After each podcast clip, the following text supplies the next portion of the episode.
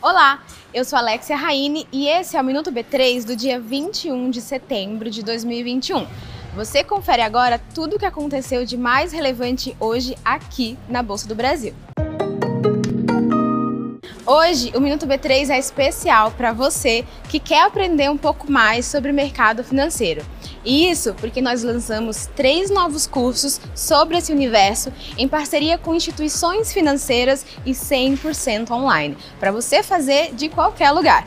E a melhor parte, esses cursos são destinados para qualquer tipo de público. É uma boa oportunidade para profissionais do mercado, mas também para estudantes da área ou para investidores no geral. Junto com o INSPER, a B3 oferece um curso sobre abertura de capital.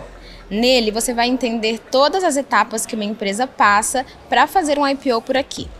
Já em parceria com a Sampo Escola de Negócios, nós lançamos um curso de gestão de risco de mercado e um MBA executivo em finanças. Quer saber mais sobre eles? Os links com as informações estão aqui na descrição. E se liga no prazo, porque todos os cursos começam agora em outubro.